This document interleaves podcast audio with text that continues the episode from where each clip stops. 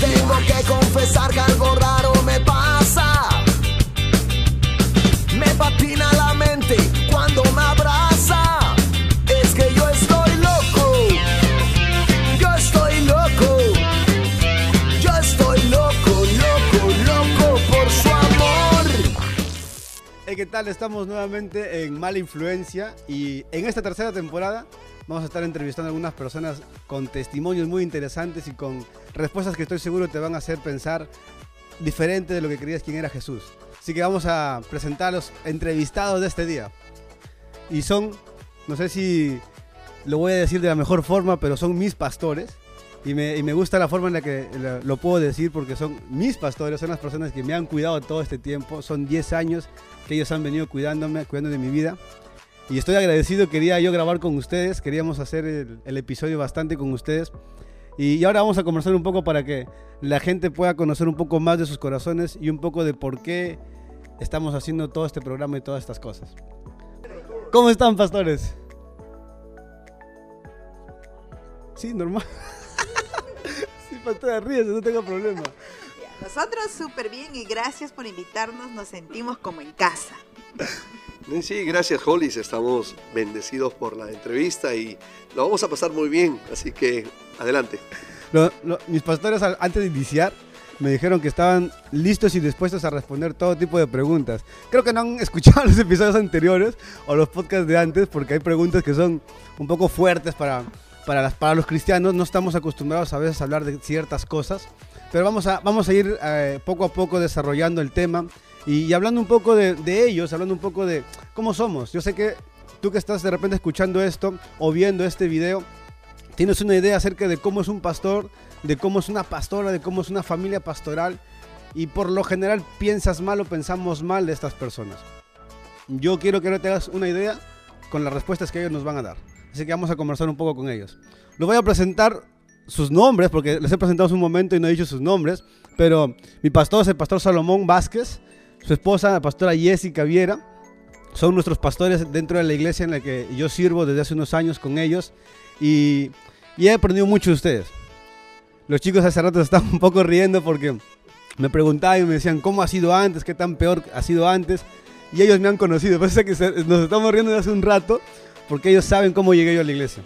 Literalmente. Yo en uno de los, de los episodios conté, o algunas veces si me has escuchado por ahí, he compartido acerca de, de cómo llegué a la iglesia físicamente. Estaba más flaco. Aquí, aquí me llené del Espíritu Santo. Tenía el cabello largo, estaba cortado al costado, medio rapado. Y, y- y la pastora sabe que no sabía saludar, no sabía hablar con la gente. Pastora, cuéntanos un poco cómo llegué. Está, pastora. Claro, José llegó a la iglesia. eh, yo lo imagino, ¿no? Si quiero llegar a la imaginación como un caramelo envuelto en una cáscara de limón. Entonces hemos tenido que ir sacando capita por capita todas las cosas que José traía del mundo, porque era un chico del mundo. Y hemos descubierto en él que hay algo que, que se puede saborear en él, ¿no? Ustedes lo ven a él de repente serio, pero por dentro eh, él ha demostrado ser un, un chico con, con muchas cualidades. Está desarrollando la paciencia al 100%, le está costando. Año tras sé. año. Le- Yo sé que le está costando, pero la paciencia creo que ha sido su fuerte en él, pero yo sé que como él hay muchos muchachos que al descubrirlos, al, al sacar las capitas, las cascaritas de adentro, hay un dulce dentro de ellos. Y eso es lo que hemos descubierto en José. Lo que está haciendo el Señor ahora actualmente es limando paciencia, limando paciencia. Él dice hace años, pero el, el horno se ha encendido más. Cierto, cierto. Muy bien, eh, Hollis, yo Uy. recuerdo haber conocido a él en una etapa de su adolescencia con juventud y bueno, como la mayor parte de los chicos, pues eh, sin, sin freno, ¿no? Pero, pero eh, gracias al Señor, eh, eh, Hollis eh, eh, fue tocado y, realmente desde hace 10 años para hoy ha crecido bastante, ¿no? Ha crecido bastante en el área eh, espiritual, moral y a la vez también en familia, ¿no? Como, hijo, como, ah, hermano mayor de sus hermanos pequeños, que ahora son jóvenes, y realmente eh, ha dado un fruto muy importante, gracias a Dios. Así que Hollis eh, ha sido un chico muy especial, sigue siendo especial, pero de Ya todas no tan difícil, ya no tan difícil.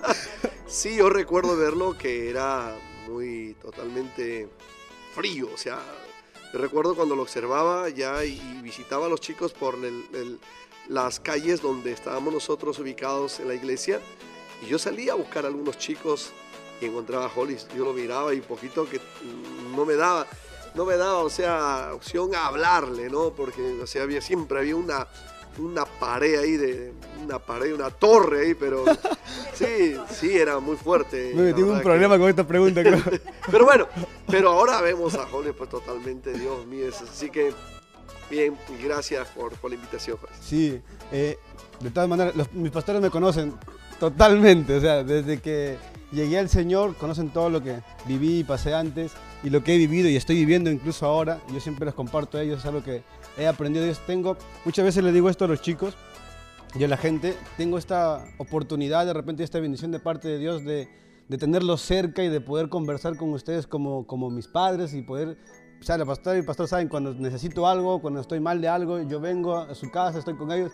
Incluso me he quedado a dormir a veces en su casa varias veces y, aprendí, he aprendido mucho de ellos. O sea, hay muchas cosas que a mí me encantan de, su vida como matrimonio, como, como pastores, como, como padres incluso.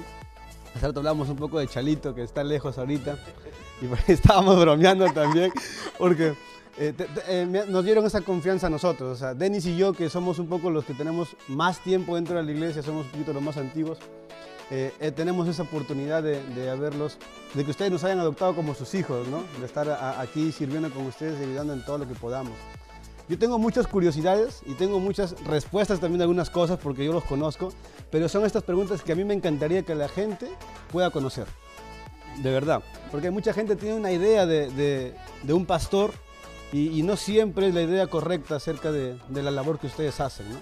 Por ejemplo, Pastor Salomón, cuando era un niño, yo escuché muchas historias de usted de niño. Ya. ¿Qué deseaba ser de grande? ¿Siempre quiso ser pastor o deseaba hacer otra cosa? Bueno, yo vengo de una familia eh, eh, de una religión tradicional, como todos eh, aquí en Perú. Eh, mm, mamá muy religiosa, llevaba constantemente a, a la misa.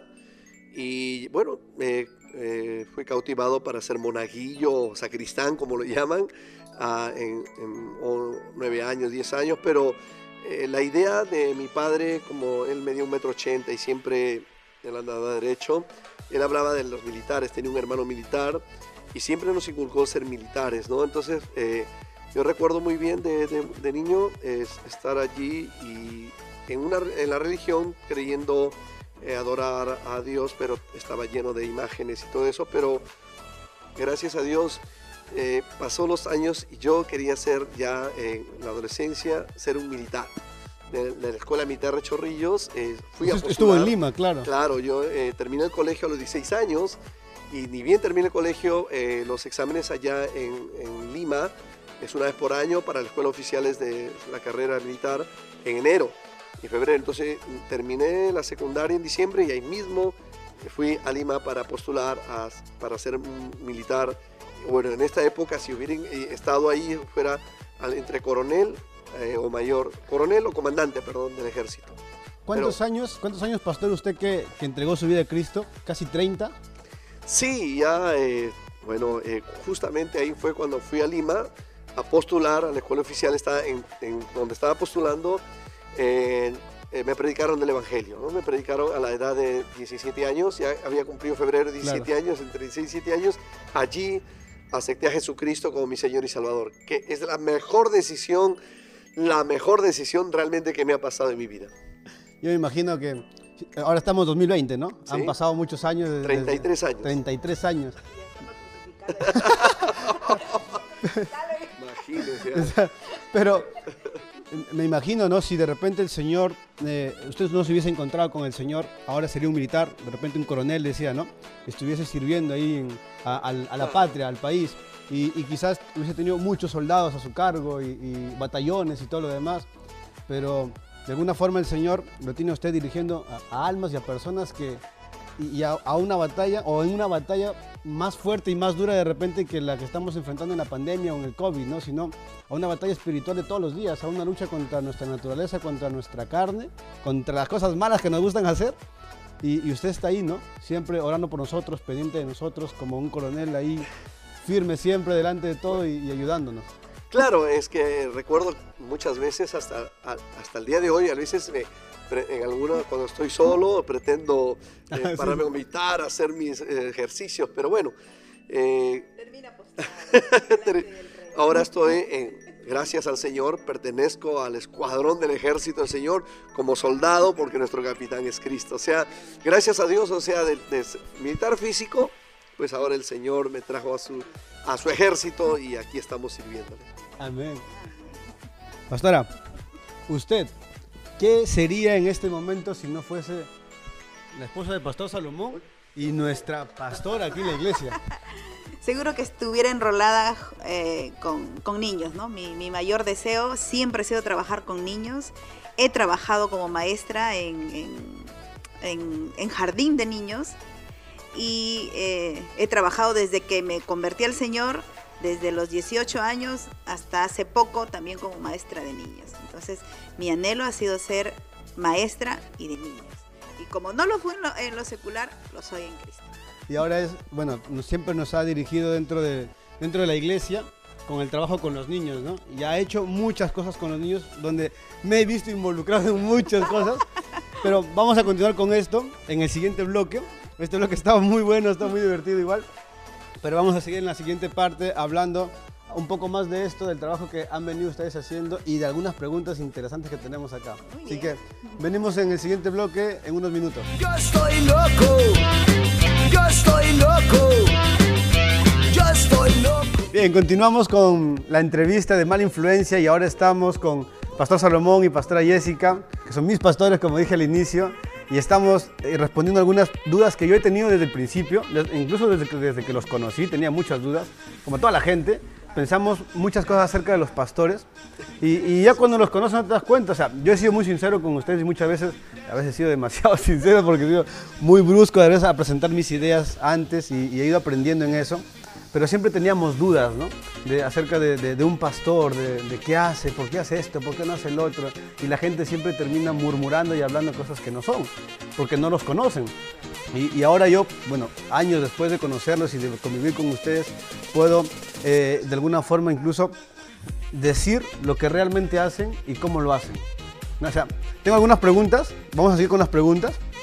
Por ejemplo, esto, es algo que yo lo he visto y que yo conozco muy de cerca de ustedes, pero me gustaría que la gente pueda conocer su respuesta. ¿Qué hacen ustedes o qué harían ustedes si ven a, a una persona, a un joven, lleno de aretes y de tatuajes, entrar a la iglesia? ¿Lo dejan entrar o lo sacamos, pastores? Bueno, yo haría lo mismo que Jesús hizo con nosotros. Cuando yo vine a Él, no vine de repente con muchos aretes ni tatuajes exteriores, pero sí por dentro. Entonces cuando Jesús me vio tatuada por dentro, Él me lavó con su sangre. Y si vendría alguien con muchos aretes y muchos tatuajes, bienvenido. Si aceptas a Cristo, si estás arrepentido, eres mi hermano. Y no dudaría en darle un abrazo y un beso, aún en medio de la pandemia. Yo tengo eh, varias anécdotas, pero voy a contar una que me trae al recuerdo, eh, no solamente el que viene con aretes. eh, en la ciudad de Cosco, Chimbote, eh, estábamos en la congregación, estaba predicando y en- de pronto estaban parados como tres homosexuales y, y muy, muy notorios ellos en su pelo largo, Claro. pintados. Entonces eh, dejé el púlpito de predicar y salí afuera y les abracé, oré por ellos y los hermanos se quedaron así sorprendidos Asustados. asustados, ¿no? Y, y en la calle los, abra- ah, los abracé, oré y, y les dije que Dios los ama. Pasó el tiempo y todas las veces que yo iba allá, ellos me saludaban, pastor, me decían, no, bueno, dice, y llegó un momento que vino uno de ellos a contarme una, una- una cosa muy íntima de él, personal, de que estaba, eh, de que tenía el SIDA Si está enfermo. que estaba enfermo y que le quedaban pocos días de vida. La verdad que, ¿qué hice? Lo abracé, oré por él y, y la verdad que él recibió a Jesucristo, de ella no lo volví a ver. Si, si falleció, pues se abrió con el Señor, ¿no? Pero recuerdo que eh, estaba en la plaza y pasaban algunos hermanos de otras iglesias, ¿no? Con terno, algunos hermanos y con hermanitas, y me miraba, y yo, era, yo soy conocido en Costco por algunos hermanos, y el hermano a la siguiente semana me dijo, hermano, han estado, han estado hablando que usted se mete con los... Claro, con que los se meten, eh, eh, eh, que en la plaza de armas... está conviviendo con eh, ellos. Que yo me estaba riendo con ellos, porque yo escuchaba sus risas, todo, Claro. sus cosas, pero yo no ahí estaba, pero a la vez poquito a poquito les hablaba del amor de Cristo y, y estaban con cuatro o cinco homosexuales ahí, yo en medio de ellos, y la verdad que me dio pena escuchar de que los hermanos en lugar de orar por, por, por- esta gente, pues lamentablemente todavía tenemos esa, esa religión, esa, religios, esa religiosidad en nosotros, saber de cuántas almas cuántos corazones eh, rotos a través de las vidas de, mucha gente, pero nosotros sí, eh, eh, en, el templo, vengan cualquier tipo de personas, gracias a Dios siempre el mismo espíritu que el Señor nos recibió a nosotros es el mismo espíritu que le recibimos, así que muy buena pregunta por Y, decirnos. y yo recuerdo esa anécdota porque yo le he acompañado a usted algunas veces a, a Costco cuando hemos viajado. Y, y recuerdo escucharlo a, a- a este joven, saludarlo, que visualmente no parece un, un- un- un hombre, ¿no? Está, está este, travestido por ser más claros y específicos. Pero es cierto, la gente, la- los cristianos normalmente, no todos quizás, pero muchos aún tienen esta, esta idea de que no debemos estar con ellos y que no debemos acercarnos a ellos y que ellos si vienen, quieren venir a la iglesia, tienen que dejar de ser eso y, y- y- y solamente así Jamás. lo dejarían entrar. Jamás se va a poder llegar a eso. Pero si nosotros analizamos, José, este, nuestras estructuras como cristianos eh, y no vamos a ellos, en realidad nosotros más perdemos que ganamos. Si nosotros nos acercamos a ellos con la misma compasión que Cristo se acercó a nosotros en medio de nuestro pecado, eh, si nosotros nos acercamos a ellos, vamos a ganarlos. Porque con nuestra actitud, como tú dices, ¿no? Primero que cambien siquiera. Jamás vamos a cambiar. Mira, ni el cristiano que está adentro puede cambiar Exacto. con sus propias fuerzas. Jamás va a cambiar ese muchacho o esa muchacha que está pasando, ¿no? Es- ese pecado que nosotros decimos. Pero en realidad, hermano, acercarnos a, a ellos nos ha, ha- ha llevado a ganar una alma para Cristo. Mientras que nuestra posición de que no, que como tú lo decías, ¿no? Que cambie Que primero. cambie para que entre. No, Sí. jamás. Y yo, yo lo he visto, yo lo he visto con ustedes, yo lo he vivido con ustedes. O sea, a mí me trataron bien cuando llegué. O sea, eh, ustedes me conocieron al principio, eh, los pastores dijeron hace un rato, totalmente recio, eh, sin ganas de querer saludar a nadie, ni abrazar a nadie, ni que nadie me toque, nada. Con el orgullo, pues en su máxima expresión, ¿no? siendo un, un adolescente, un joven de 17 años. No había hecho nada por la vida y, y creía que me lo merecía todo. Pero el amor de ustedes y la forma en la que ustedes han actuado siempre con las personas, a mí me ha sorprendido un montón. Yo he aprendido mucho de eso. No solamente con, personas que tienen eh, una orientación sexual distinta o con personas que hemos tenido de repente problemas de, en, nuestro pasado por lugares donde hemos crecido, sino con todo tipo de personas, incluso con personas que pueden tener dinero y todo lo demás.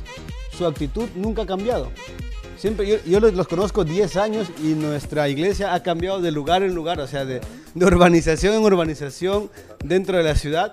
Y hemos, el Señor nos ha traído a cada lugar distinto, pero ustedes siguen siendo los mismos. Gracias. O sea, yo, yo que los he podido conocer, he visto eso. Y, y si la gente a veces me ha preguntado, ¿por qué te juntas con tal persona todo lo demás? Y escucharon a mi pastor, él lo hace, mi pastora lo hace, Claro. yo lo he aprendido ¿Cómo de ellos. Y, y hemos aprendido a, a estar con estas personas porque, no porque somos mejores que ellos, sino porque queremos juntos de repente ir en esta batalla, en esta lucha de aprender del Señor, crecer en el Señor y de repente uno al otro, orar por el otro y animarnos a seguir el camino que Él nos ha pedido, ¿no? que, que sigamos nuestro Padre. Tenemos un gran modelo, un gran- maestro. ¿Quién estuvo en medio de, la- de las prostitutas, comía con los publicanos? ¿No es Jesús? ¿Nosotros somos mayor a Él?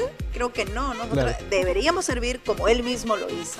Y creo que ese es el plan de salvación de Dios. ¿Y a quién está usando? A la gente que no tiene, creo, esas, esos tabúes, ¿no? Claro. De acercarse a la gente. La gente que no tiene estos miedos, ¿no?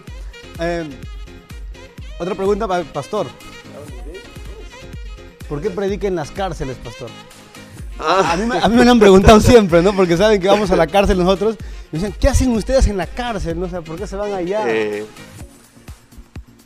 cuando acepté a Jesucristo en Lima, eh, uno de los primeros que Dios me usó para predicarle fue en una calle de la Avenida Bancay, muy reconocido en Lima. y era, recuerdo muy bien ahorita, un muchacho que había salido de la cárcel y lo llevé a, él no tenía dónde dormir y, lo, y me atreví a llevarlo a donde yo, a mi casa, donde yo estaba viviendo y le prediqué el Evangelio y se quedó a dormir como tres días y le hablé del Evangelio y él era un prontuar- prontuariado, requisitoriado en, en, en- en la cárcel de Frontón y todo eso, tenía varias y, y después me contaron por qué lo había metido ahí, por qué estaba andando con él, pero le prediqué de Jesucristo, él, eh, lo conocían allá, eh, su apelativo era con el, el maquinita, y recuerdo muy bien, él se convirtió a Jesucristo, no, y la iglesia se transformó, bueno, ya de allí yo me vine para acá, pero la cosa es que el Señor eh, hizo esa, esa obra con él. Me estabas diciendo... eh, Ah, y justamente de ahí él me habló de la cárcel eh, en el año 1988. Me habló todo, cómo era la cárcel y todo. Y me entró la pasión de, y desde ahí recuerdo venir a Trujillo y empecé a ir varias veces a la cárcel y he estado y he predicado a mucha gente de, sica- de sicariato, bandas. Eh, uno de ellos que fue eh, baleado con siete balazos y fui al hospital regional oré y su familia, fui a su casa, fue dado de alta, voy a predicar después de eh, un tiempo y en la cárcel y varón, y era esta persona que, que había orado en el hospital y se acordaba de mí que, que le. Y es la pasión, ¿por qué? Porque esa gente, eh, la verdad que te escuchan la palabra de Dios en una forma, con un respeto único. Todos los que, los pabellones que he visitado, en los más, eh, fie- las más más, fieras salvajes, ellos eh, eh, le predicamos y, y varoncito, ya varoncito, dinos, ahora, ahora por nosotros. Y la verdad que es una pasión que Jesús puso en mi corazón porque Él ama esa, estas almas eh, en las cárceles. Y- Esta gente siempre está receptiva, ¿no? O sea, quiera, quiera o no, la gente Claro. cree que son los más duros, pero necesitan del Señor. Y repito, y no solamente es ir predicar, sino que cuando salían algunos le hemos restaurado Claro, sí, sí, sí. con ropa, con varias cositas. Bueno, y esa es parte de lo que el Señor puso en nuestro corazón. Wow. No nos alcanzaría de repente el tiempo para contar todas las... Tendrían que, tendría que convivir con los pastores como, como lo he podido hacer yo. Yo he podido viajar con, con el pastor varias veces a varias de las ciudades. Uf, y en esos viajes no se duerme, vamos conversando de una y otra cosa y, se aprende mucho. Yo tengo muchas anécdotas con ustedes, eh, eh, con el pastor Salomón. En una, una ocasión estábamos, me acuerdo, saliendo de un mercado de aquí de Trujillo, el mercado central, con Denny, los tres salíamos, y vimos como dos hermanos cristianos estaban discutiendo por sus pastores. ¿No? Y cómo andaban en, este pleito de qué pastor era mejor que otro pastor. Y, y Pastor Salomón me acuerdo que intervino en el momento porque estábamos por ahí caminando y conocí a los hermanos y les dijo que ¿por qué mejor empezamos a hablar de Jesús en lugar de hablar de los hombres? ¿no? Y eso a muchos, uy, les, les cuesta, ¿no? Pero mi pastor y todo, yo los quiero mucho a ustedes y los honro, trato de honrarlos siempre que puedo. Pero me encanta cuando, cuando nos enseñan de que Cristo es lo más importante que podemos tener y es de quién tenemos que hablar. Entonces, yo fascinado por eso, de verdad, me encantaría tener mucho más tiempo para hablar con ustedes y compartir con ustedes. Vamos a contar en el siguiente bloque para terminar con dos preguntas y, poder este, cerrar esta entrevista que a mí me está encantando. Me hubiese gustado poder hacerlo más largo de repente, pero seguimos en unos minutos hablando con, con mis pastores. Tengo que confesar que algo raro me pasa. Que confesar que algo raro me pasa. Bien, de verdad, quisiera tener mucho más tiempo para poder hablar más con mis pastores. Bueno, yo hablo con ellos, para que ustedes puedan conocer un poco de repente de sus corazones y de sus vidas. Pero mm, vamos a ir cerrando con, con estas dos últimas preguntas. Eh, esta pregunta yo me la hice mucho porque antes de, de entrar a la iglesia, cuando llegué a la iglesia, era algo de lo que siempre estaba en mi cabeza, ¿no? ¿Por qué la gente viene a la iglesia? ¿Por qué creen que la gente viene a la iglesia? ¿Por qué la gente viene aquí a la iglesia o cualquier iglesia? A cualquier iglesia. ¿Por qué la gente? Yo creo que la gente va a la iglesia por dos cosas. Uno, porque tienen la necesidad de buscar al Señor, que no se sienten satisfechos con solamente leer en casa o, o a orar, eh, tiene la necesidad. Y otro tipo de gente viene a cumplir, como lo hacía antes, aunque no haya entendido nada, pero sabes que Dios, estoy aquí, ¿ah? Mira, esta es Claro. mi silla, este es mi lugar. A cumplir. Estás viendo, este es mi sitio, mira, como otra gente que viene con todo el deseo de sí, decir, Señor, necesito, no puedo vivir sin ti y lo que me va a enseñar el pastor a través de tu palabra, esa es la corrección, la edificación o consolación para mi vida. Y Wow. yo tengo esos dos tipos de, de personas en mi mente. No sé si las otras, ¿cómo será? Eh, bueno, eh, la Biblia, voy a la Biblia, dice la- el Señor que es el que añade a los que Han de eh, ser salvos. ser, ser salvos en la iglesia. Él iba añadiendo a los que han de ser salvos a la iglesia de los hechos de los apóstoles. Entonces, yo creo que el Señor, eh, pues si hablamos de iglesia, la iglesia es el cuerpo, las personas, Nosotros. nosotros. Entonces, eh, eh, vamos a un templo, ¿no? Eh, pero comparto con mi esposa en estas dos, estas dos cosas, lo mismo que... Sí. Es, es el Señor quien va tocándonos como personas y nos, nos va trayendo con sus cuerdas de amor o a veces de dolor, pero nos va trayendo hasta a unirnos a su cuerpo, ¿no? O sea, Él nos va trayendo y, es cierto, eso es lo que se ha pasado a la mayoría y estamos acá, ¿no? Pero eh, algunos quizás se vinieron con esa misma intención de aprender el Señor, de buscar al Señor y terminaron teniendo una vida religiosa, ¿no? A estas personas, ¿qué, qué les podríamos decir? A estas personas que se han vuelto religiosas, como tú dices, que vinieron con toda la intención, lo primero que fue descuidaron, se descuida la, la lectura de la palabra, la oración, porque cuando uno está eh, constantemente leyendo, leyendo, estamos este, palpando a Jesús, ¿no? Las palabras de Dios a través de Jesús, a través del Espíritu Santo. Entonces, mientras uno tenga una relación con la palabra de Dios, es bien difícil que se quebrante una relación con Dios. Y es más, cuando estamos aprendiendo, estamos estudiando, aun cuando la adversidad nos rodea, lo que hemos aprendido, la relación que tenga con Dios va a sacarnos a flote. Pero si nos hemos convertido en religiosos es porque ya dejé una semana, no congregué, no oré, no leí y comenzamos a enfriarnos. Y creo que ese es el producto de, de la falta de relación con Dios. Nada más. Yo, yo les animo a todos los que están en este momento, en esta transición de que me estoy enfriando, ya Dios, me- no me escucha, cuidado, porque a veces están escuchando más la voz del enemigo que la voz de Dios. Y la voz de Dios es que te ama y que te da oportunidad, ¿no? Para, para vivir. Nuevas son cada mañana sus misericordias, ¿no? Las oportunidades. Y a veces escuchamos más las voces negativas y, y- y- o la conciencia misma que nos dice, sí, mira lo que has hecho, mira lo que has hecho. Por sobre todo lo que he hecho, Cristo me lavó con su sangre y prosigo al supremo llamamiento, ¿no? Seguir adelante. Muy bien, también la Biblia nos aclara que hay tropiezos, ¿no? Hay de los tropiezos, eh, vemos líderes que de repente también por el mal testimonio, Claro. también puede haber gente que se vuelve religiosa y, y por el mal testimonio, eh, deja- lo mismo, eh, dejas de la palabra del Señor, dejas de orar, empiezas a mirar eh, Al hombre. A, a tu, a tu- a tu alrededor tuyo y empezamos a desilusionarnos. Como hombres vamos a desilusionar a todos porque no hay perfecto, o sea, aquí no hay Exacto. perfectos y en cualquier religión donde usted se encuentre, en- ya sea el musulmán, judaísmo, cualquiera, eh, ninguno de ellos hay perfección y la vida en Cristo no es religión, sabemos, pero hay momentos que tenemos circunstancias de desilusiones, pero si nos enfocamos a Jesucristo nuevamente, volver a Él, de todo, porque la Biblia nos llama a volver a Dios, entonces eh, yo creo que continuaríamos con esa eh, fortaleza, esa fe como al principio, ¿no? Como habla la Biblia, el primer amor. Y hay Sí. algunos que tenemos que volver al primer amor.